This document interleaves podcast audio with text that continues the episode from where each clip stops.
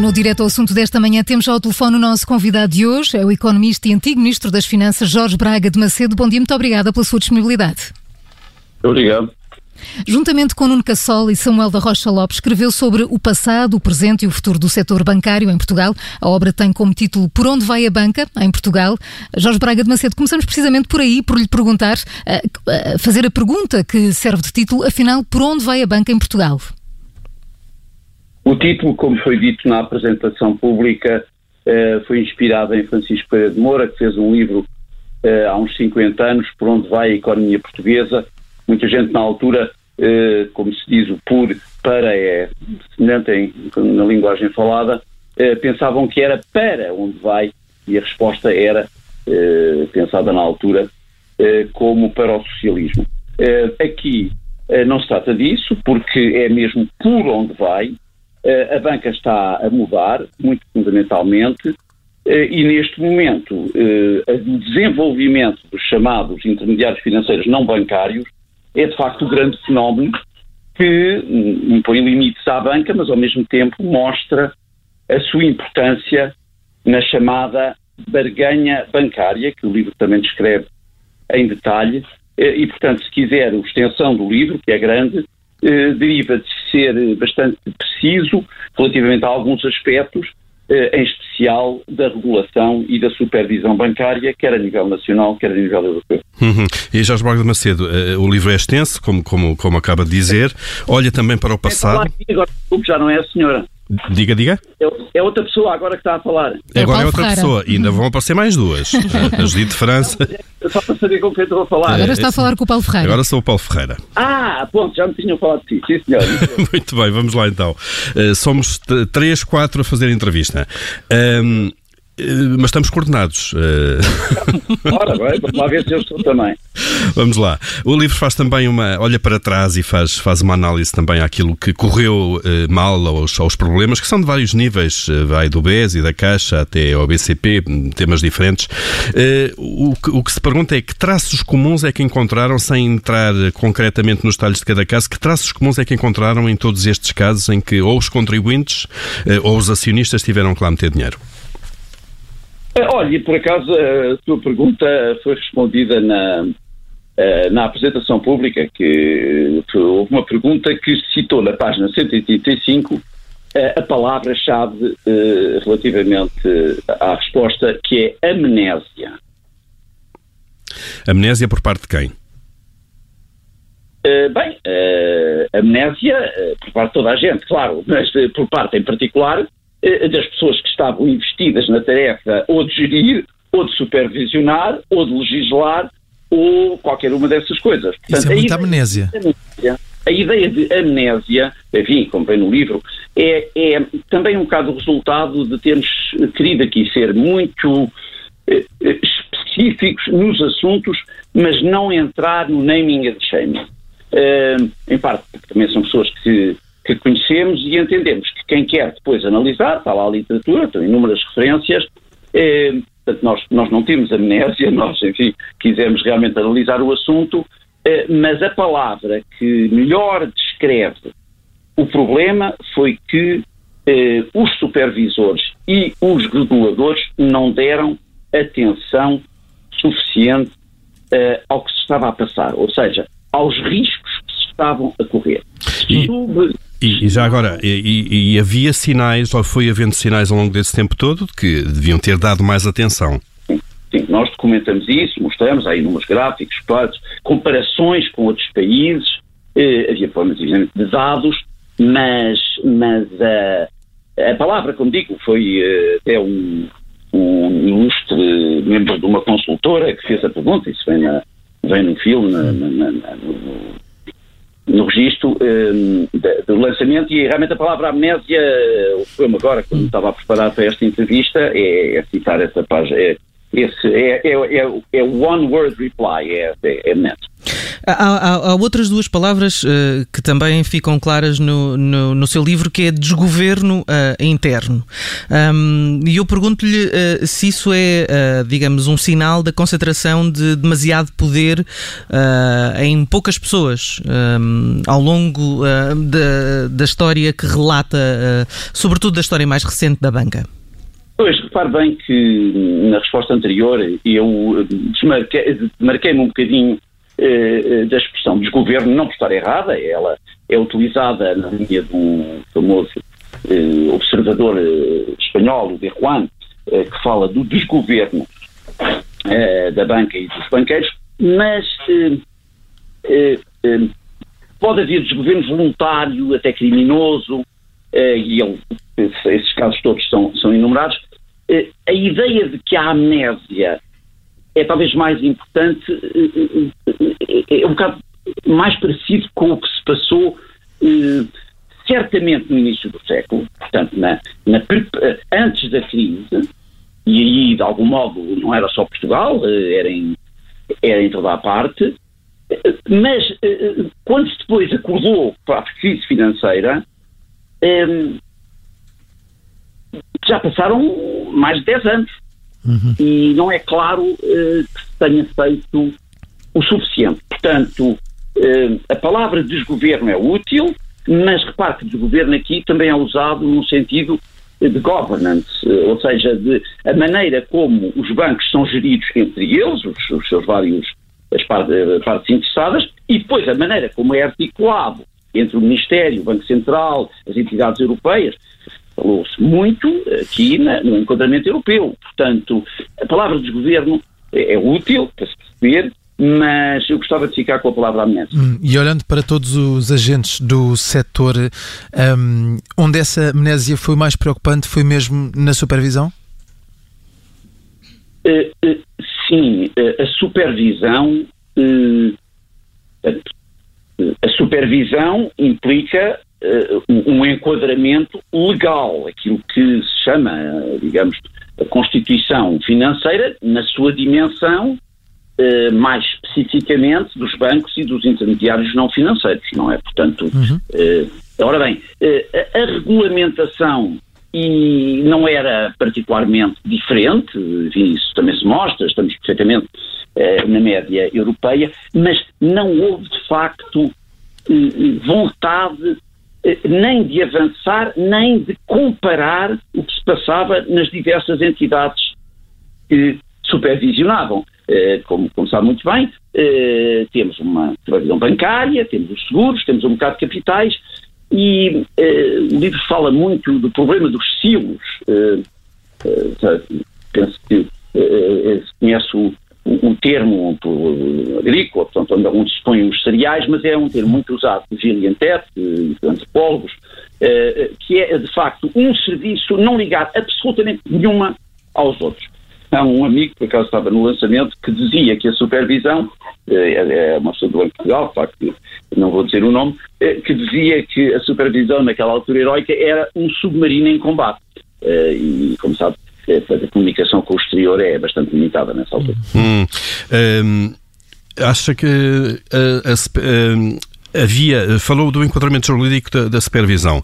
Acha que devia haver aqui uma responsabilização jurídica uh, dos reguladores, olhando para trás? Bem, claro, ela existe. A questão aqui é se está preparada, também, também para não ser demasiadamente intrusiva, mas também não haver a ideia. Eh, a amnésia também quer dizer impunidade. Portanto, uh, o, o, o, tema do, principal do livro é de facto que uh, minimizaram-se os problemas e, e, e, e, não houve capacidade de comparar as diversas entidades interessadas, que não são evidentemente só governamentais, eh, eh, e também são, de facto, justamente os, os, os supervisores. Eu devo dizer eh, que no período em que estive no Ministério, foi quando foi aprovado o regime geral de instituições de crédito e sociedades financeiras, um, nesse regime geral já se tinha a preocupação de, portanto, falar na supervisão, na altura era, estava totalmente confiado ao Banco de Portugal, mas também falar da superintendência do Ministério das Finanças, porque de facto há uma tradição em muitos países que uh, torna desejável que haja uma coordenação entre o supervisor bancário e depois quem tem o direito de utilizar os, os recursos fiscais para resolver problemas. E, portanto, a, a, coordenação, não haver silos nesse particular, é absolutamente essencial. Uhum. Quando há silos, é mau. Um, apesar de não querer uh, falar de nomes, como disse há pouco, mas é, é inevitável uh, perguntar-lhe como é que faz a avaliação um, do, da atuação de Vítor Constâncio primeiro e, depois de Carlos Costa. Uh, pois, repare, ainda por cima estou aqui a falar sozinho com dois outros Uh, autores, não me parece que deva desviar-me desse consenso que nós tivemos. Portanto, nós dizemos lá, quer relativamente aos dois nomes que citou, quer relativamente a outros banqueiros, dizemos que são pessoas que conhecemos e que entendemos não estar aqui a, a dar o dedo acusatório a uns e a outros. ressalta, obviamente, quando se vê o que, portanto, os documentos que lá estão, ressalta, obviamente, que houve uma subestimação considerável dos perigos e, e, e, eu também reparei nisso, era um, era um caso mínimo da Caixa Económica dos Açores, onde é que isso já vai, mas realmente a ideia aqui às vezes o supervisor é olha, se, se houver um problema, pois então depois o, hum. o contribuinte paga. Olhando aqui para, para a Caixa de Depósitos, chega a falar uh, neste, neste livro da existência de um, de um esquema de Ponzi. Uh, olhando para, para este banco em específico, é um caso diferente por ser, uh, por ser do Estado, responder diretamente ao poder político? Olha que isso também foi referido na, na, na apresentação. o esquema de Ponzi não é nada específico de uma entidade particular, seja ela eh, pública ou seja ela privada. O esquema de Ponzi vem de uma teoria que começou nos anos 60 por Hyman Minsky, eh, Hyman Minsky eh, e que dá a ideia que há uma instabilidade fundamental na atividade financeira. Oh, exagerou um bocadinho, eh, na altura ninguém ligou nenhuma, agora se calhar ligam demais, mas, mas, quer dizer, a atividade bancária é eminentemente arriscada. Daí eu ter falado há bocadinho na, na barganha bancária e queria só salientar que o título do livro em questão, por um professor da Colômbia, Charles Calamiris, é Fragile by Design, ou seja, o banco é frágil de propósito, porque a, a ligação entre o governo e a banca, para efeitos de tiração de moeda e de empréstimos, tem a tal dimensão financeira que o Minsky diz que tem esse perigo. Portanto, quando não há uma boa supervisão, o Ponzi aparece naturalmente.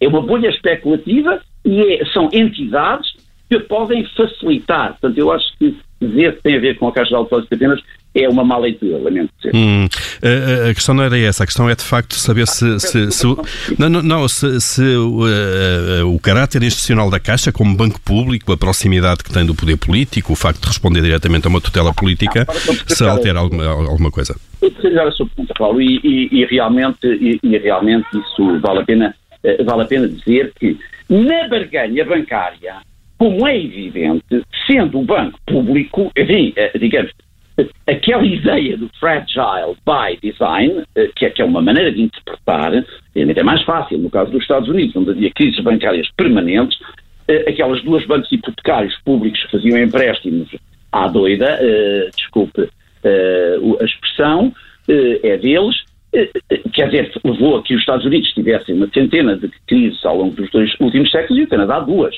portanto, portanto, de facto, mesmo quando há bancos públicos e privados, eh, de facto a barganha é diferente quando o banco é público. Isso, isso é indiscutível. Eu não percebi, eu, eu não percebi que queria dizer isso, uh, mas, mas o que é relevante é dizer que mesmo privado, que é importante, quer dizer, mesmo privado, a, a natureza do negócio é essa. E daí, mais uma vez, a importância da supervisão, incluir bancos, intermediários, eh, outros intermediários financeiros, seguros e o mercado de capitais. Uh, e me permite voltar à questão europeia, o avanço, isso foi bastante referido também, o, o, o avanço que tem havido na União Bancária é pouco, mas na União de Mercado de Capitais é nulo. Hum. e, e aprendemos alguma coisa com esta sucessão de erros? Há alguma evolução, um, quer na governance dos bancos, quer na supervisão? Nota alguma evolução uh, no trabalho que fez? Sim, eu penso que neste momento, eu penso que neste momento, enfim, está bastante grande, mas eh, eu penso que neste momento eh, acho que há uma consciência maior até na, na apresentação. Houve um, um, jovem lá que se identificou como contribuinte e que queria saber, então, como é que é. Quer dizer, há uma muito maior consciência, mas enfim, se posso fazer uma, uma referência agora muito atual eh, ao relatório do Novo Banco que vem citado no vosso Uh, no vosso jornal, uh, quer dizer, o, o comentário que, que, vi, portanto, não, eu uh, não conheço o relatório, mas o comentário que vi é que assim houve muitos erros até 2014. Bem, quer dizer, branco é galinha ao põe, está a ver? Portanto, um, acho que há que neste momento há maior consciência, mas, mas penso que deverá continuar a haver trabalhos e, e, e deverá uh, haver trabalhos, uh, talvez com, com mais com mais, com mais nomes. Deixe-me só dar aqui um, um exemplo uh, daquilo que se poderá fazer a seguir, uh, que é um livro muito interessante de Paul Tucker, uh, chamado portanto, Governação por entidades não eleitas, não é? E então uma conversa do, do governador do Banco de Inglaterra com o homem do Tesouro, o secretário-geral do Tesouro na altura, que disse que se o banco se tornasse independente, já não podia ter supervisão para não se tomar demasiadamente poderoso. Isto é na página 21. E, e depois há uma conversa desse mesmo Tucker com o Schlesinger, que era o presidente do Bundesbank, que eu ainda conheci, em que ele diz, isto é que é muito curioso para perceber a subtileza deste assunto, que o Banco Central não pode ser formalmente responsável pela supervisão porque lá, se o fosse, isso beliscava a sua reputação e prestígio enquanto autoridade monetária. Hum. Ia-se meter ali nas negociadas. Porém, nas negociadas isto foi uh, força de expressão. E, porém, porém, ele acha que o facto dos técnicos do Bundesbank estarem muito envolvidos na supervisão dos bancos alemães, que é feita pelo BaFin, que está no Ministério das Finanças, volta a ter aquela questão da superintendência que falei há pouco, isso é muito útil. Portanto, há aqui um bocado uma, uma ideia da importância da independência, da, uh, o Banco eh, Central ser quase um, como um magistrado, como um tribunal, e isso é relevantíssimo porque sem uma moeda estável e convertível, eh, eh, quer dizer, não há desenvolvimento financeiro. Por isso é que damos uma grande importância à Constituição financeira, está a ver? Mas, agora, agora, realmente, eh, há, há, muitas outras coisas além do Banco Central. Há os bancos comerciais, de investimento e os intermediários claro. não bancários. Eh, falava já nesta auditoria que foi revelada esta manhã, eh, que aponta para os 4 mil eh, milhões de euros de perdas no, no, em cerca de 4 anos e 4 meses um, ehm, entre 2014 e, e 2018. Um, o novo banco tem acumulado perdas sucessivas e a auditoria conhecida só vem reforçar um pouco esta, esta ideia. Não era a altura de, de o Banco Bom ter conseguido estancar as perdas? Não, não podíamos referir a, a esse, esse aspecto dessa, dessa forma? Bem, eu, eu, penso que é assim. Eu, eu, eu, o que eu notei é que a auditoria diz que vai até 18, mas uh, o comentário que foi feito, portanto, enfim, à boca da, notícia, penso eu, uh, uh, focou-se até, à, até à saída limpa. Ora bem, até, portanto, enfim, não, era, não era o tema, nós não, não, não, não, não, falámos, não falámos nisso, mas Uh, repito que aqui é, é, é, é o principal ponto, é, é, informar as pessoas que não estão, não são especialistas, mas que compreendam que os bancos são essenciais, mas uh, uh, não podem deixar de ser escrutinados. E também é importante supervisionar os supervisores. Daí a tal ideia da superintendência, que em última análise é política. Há uma dimensão política nacional constitucional. Portanto, isto, digamos, é o, é o resultado também de uma história de cerca de 200 anos, desde o primeiro pedido, a ideia de fazer um Banco Central em Portugal, uh, com o vintismo, um, uh, um bocado uh, o, que se pode, o que se pode concluir é que, de facto, esta Constituição, do ponto de vista financeiro, noutros também, mas nesse é, de facto, muito insuficiente porque não, enfim, não, não, não chega para criar os comportamentos necessários e, e, e convenientes para, para, para, para uhum. é, já, Jorge Braga não sei, estamos quase a chegar ao fim desta, desta entrevista. Há pouco disse que uma das coisas que mudaram de alguma maneira com estes casos todos é que tomámos consciência eh, da importância disto e da, da, da, e da, necessidade de fazer mudanças.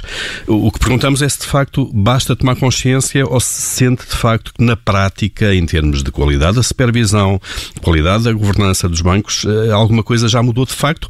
Eh, e só para recordar, entre o BPN e o BES foram sete anos e parece que quando chegámos BES não tínhamos aprendido nada com, com, com o BPN. Acha que estes erros podem continuar e podem suceder? Com certeza que podem continuar. Escrevemos o livro e fizemos durante quatro anos eh, dentro da consciência de que um conhecimento eh, eh, sem escândalos, enfim, excessivos, mas referindo, evidentemente, o que foi publicado, que foi muito ao longo deste período, e a experiência internacional, podia ajudar. Portanto, até agradeço que tenham feito esta entrevista tão rápida e tão informal, para ver e fazê-la mais vezes, sempre que quiserem, para que, de facto, os assuntos possam ser tratados com tempo e sem alarmismo, mas realmente com consciência de que, em termos europeus, não estamos na linha da frente aqui. O economista e antigo ministro das Finanças, Jorge Braga de Macedo, no Direto ao Assunto das Manhãs 360. Muito obrigada pelos esclarecimentos e por ter estado connosco na Rádio Observador. Todo gosto. Um bom dia, muito obrigada. Igualmente.